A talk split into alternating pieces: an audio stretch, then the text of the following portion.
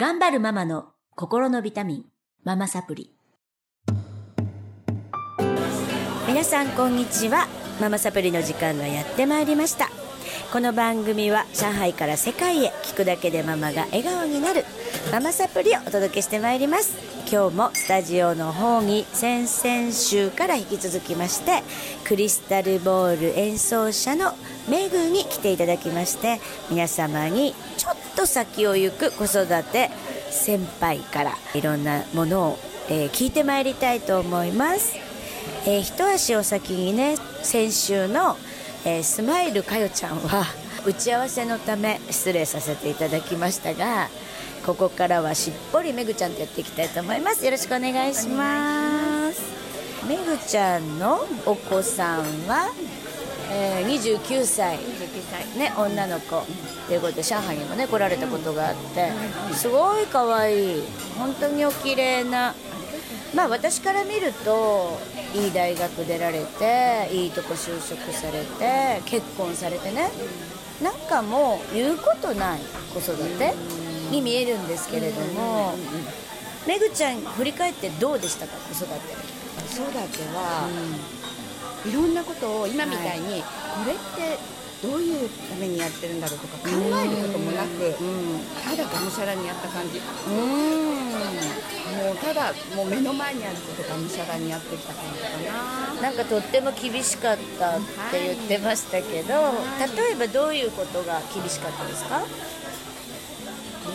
そうねやるって言ったことやらなかったりとか、嘘をついたとか、まあ嘘つくよね。今考えれば、うん。ね、うん。ママに言えないことはいっぱいあるわ、はい。でもその頃は私は許せなくて、すごい勢いで怒ってた。今のメグからは想像できないけどね。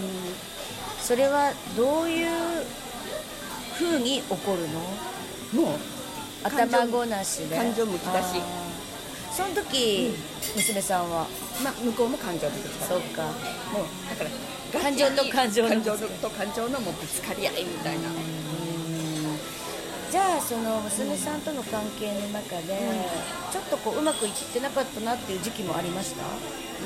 一人っ子だよね。一人っ子。うんうんだからやっぱり私に言えないことはいっぱいあったんだと思う。うんなるほど、でそれがこう後で分かった時に私のおそらく寂しさもあったり自分の感情のコントロールができなくて本当感情と感情がぶつかるとかっていうことも多々あったと思う、うん。思春期あったりとかね、うん。そうそうそうそうそうそうでも今はとってもいい親子関係に見えるのね、あの呼び出されたらね、出てってバカみたいに。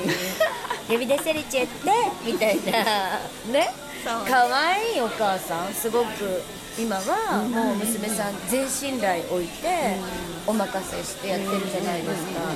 でめぐちゃんねおっしゃってたのですごい私印象残ってるのは出て行った時にそれだけねすごくこう執着してえーいろんなことをコントロールして育ててた娘さんが出てった時に全然執着なくなった。うんうんあ出てったって。全然寂しくもなかった。っていうのはどういう心境ですか、本当にね肩の荷が下りたっていうかあもう本当に子育て終わりだって。29歳だけど、やっぱりあの娘がいる時っていうのは母である時っていうのがすごく大きかったんだけど、もう母じゃなくていいんだっていう。なるほどなんか解放感。寂しさじゃなくて。もうすごい解放感。周りにはすごい心配されたんだけど大丈夫？寂しくない？全然寂しくありませんみたいな。それはさ、やりきったからかな。あとやっぱり娘さんを今は信頼してるからかな。そうねで、うん。あのあとてもなんかいいなって思う方にバトンタッチができたというところも大きいかもしれない、旦那様？うん、彼にね、うんうん穏やかなう、ん、すごく。結婚じゃあ結婚が一つの節目ですか？節目だと思う、うん。もうバトンタッチ？そうだね。そうあのまあ、ただ出しただけじゃなくてバトンタッチは大きいかもしれない、そうですね、もう親じゃないもんね。そう寄り添うのはもう彼だって思うから。そこは大きいかも。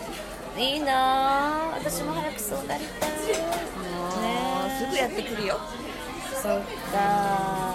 でそうやってやりきって寂しさが残らないっていうのはやっぱり最高ですよね、そこで執着するお母さんもいるじゃないですか。うん。周りにいません？いいるしそこにね、多分その前にやっぱり娘とすごく一人娘なので、はい。私も娘に依存しているところが結構あったと思う、うんうん。で娘も私に依存しているところがある、ででもこの相互関係がある限り娘は出ていかないなってで友達にもね、あの言われたの。やっぱりそういう思いを持ってる間行かないんじゃない、うんうん。私が私が求めている間、はい。なので私の自分の中でやっぱり意識的に意識の中で切ったの。切った、うん。どういうふうに？私娘のそばにいるのは私ではない。娘は娘の道を行く。っていうのを自分の中で意識で切ったの。すぐやっぱり結婚していったもんね不思議だね。不思議だからすごいこう意識を持つっていうことはすごい大切で、うん。おそらく私がずっと娘に依存していたらだって楽なんだもん娘と二人でいれば、わかる。で楽しいしね。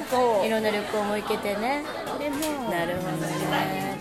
もう私ねすごい覚えてるんですけれども、山形でね、魔法の質問の合宿で、めぐちゃんと一緒になった時に、あの時めぐちゃんは何歳だったか6年前だから40いくつ ?78? なだよね、うんうんうんそれで初めて一人で泊まったって言ったの、そうそうそうすごいびっくりした私。椅子から転げ落ちそうになって。え私でもあるけどな。あうちの子ってまだめぐちゃんの子供よりちっちゃいので、えーって思ったのね、でもその時のめぐちゃんの笑顔が忘れられない。なんか楽しいっていう全開で多分あのぐらいから意識離していこうって思われてたんだなって思う。ちょっとずつね。そうね、ああれぐらいから変わりだしたんじゃないかな。大きく変わっていって大きな、ね。その山形は私の人生の中の大きな節目の一つ、うんうんうんうん。あの私たち魔法の質問というねコーチングメソッドの同期の講師仲間なん。ですけれども私もあの時本当に専業主婦で同じ感じ。あの一人で子供たち3人のあのお洋服とかいろんな用意を持たずに飛行機に乗るっていうことにワクワクしていったんですよね。山形まで。でもなんか楽しくて仕方がなくてスタバでなんかコーヒー買おうかな何しようかなって余分なこといっぱいやって行ったんだけどあ同じ人がいたと思ってやっぱりでもそういうことだよね。お母さんが楽しむ。お母さんが満たされる。お母さんが自分の人生歩き出す。と子供も歩き出す。でもね娘に言われたのは、うん。そうやって私が外の世界を見るようになって、はい。娘に対しての,、あの接し方も変わっていくじゃない？そうすると娘はやっぱり戸惑いがあったって言われたの変わったからといっていきなり態度変わられても困るって言われて。へー。どうどう変わったんですか？結局今まですごいコントロールとかもしてうん。育ててきてたのに「まるちゃんどうしたいの？好きにしなさい」っていきなり言われても困るよみたいな。いきなり実践してたのねそうそうそうそう質問をね。うん。へえそれは言われた。うん。でもいつしか慣れてって、そして娘さんは自分の道を歩き始め、ん。ご家族ができたと、うんね。あそこがゴールかな。ね。子育ての子育てのねそこがゴールかも。いやー本当に今のめぐちゃん見てると幸せそのもの。でクリスタルボールの演奏もやってね。いいなーって思ってる方たくさんいらっしゃると思いますので。そうですかね。うん、これからも輝き続けていただきたいと思います。はい、今週はこの辺でお別れしたいと思います。また次週も引き続きこのメンバーでお届けしてまいります。また来週さようなら。ありがとうございます